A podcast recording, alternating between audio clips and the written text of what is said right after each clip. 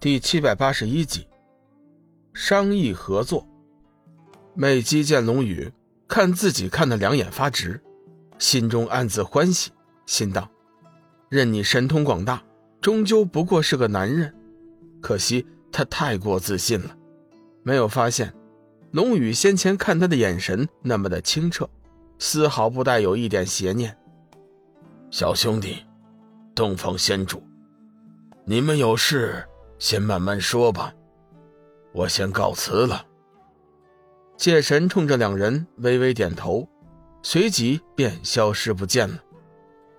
龙宇看了一眼白羽，淡淡的说道：“敢问仙主大人找我有什么事情吗？”大胆，见了仙主大人还不行礼！青龙令使突然大喝一声，明显的是想给龙宇一个下马威。邪光冷笑一声：“ 嘿嘿，东方仙主，好大的名头啊！可惜我家老大未必就将你放在眼里。”邪光一向如此，你狂，我比你更狂。至于谁能狂到最后，那就要看双方的实力了。经过这次修炼，邪光得以脱胎换骨，已经具备了等同于大罗上仙初级境界的修为。这样的修为。使他说起话来底气十足。青龙令使的修为与邪光相差无几，不过青龙令使欺他是妖邪之辈，并不放在眼里，怒声呵斥：“大胆妖孽，居然敢冒犯天威！”幽梦冷声喝道：“又是一个代表天威的，看来这世道真的变了，天威也不值钱了，随便来个什么阿猫阿狗。”都说自己是天威，真是可笑！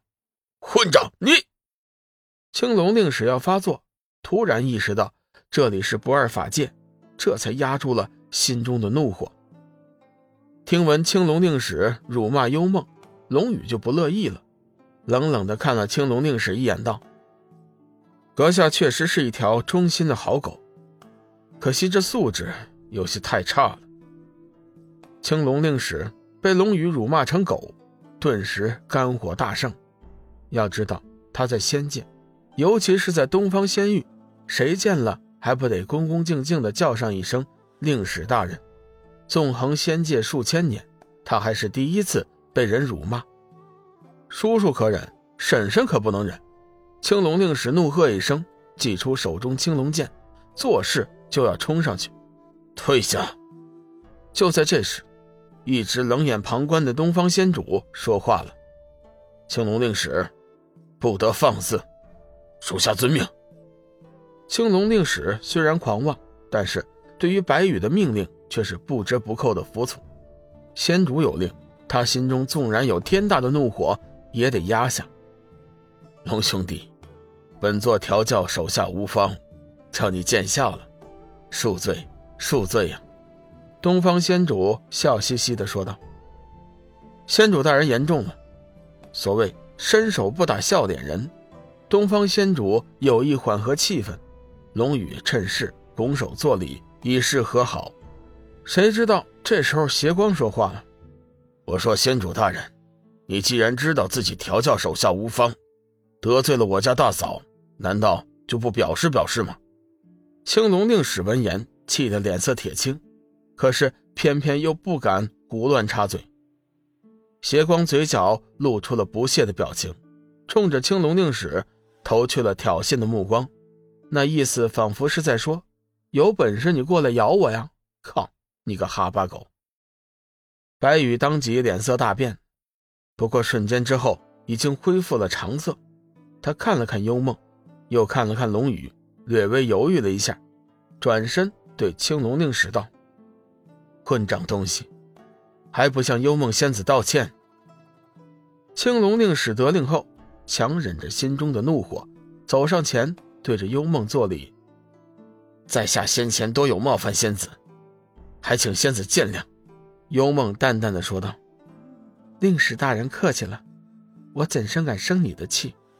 东方仙主不想在这件事上继续纠缠，急忙转移话题：“龙兄弟。”其实我这次来找你，是有很重要的事情要与你商议。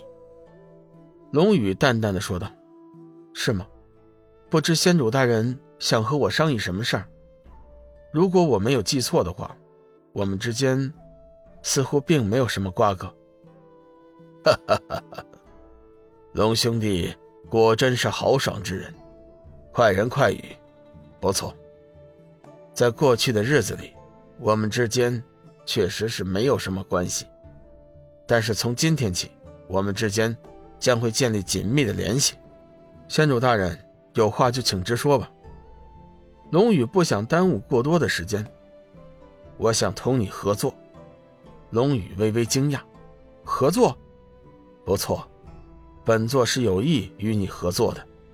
不过在正式商谈合作之前，我想先看看你的实力，看看你究竟有没有资格与我合作。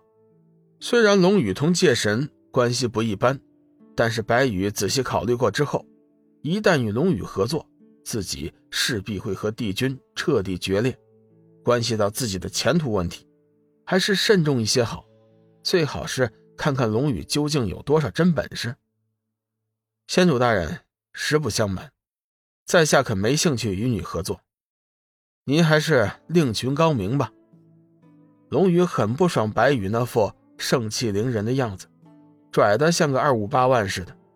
说破天，不过就是一个仙主，你以为你是上古大神吗？老子手下的上古巨魔都有，你算个屁呀！白羽微微一惊。他万万没有想到，龙宇张口就拒绝。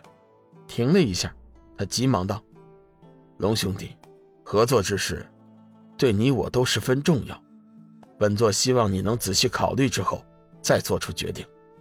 我知道你最近想去仙界办事，如果你我结盟的话，在仙界有我的照应，你会方便很多的。”邪光冷声道：“没有你照应，我家老大在仙界。”照样逍遥自在。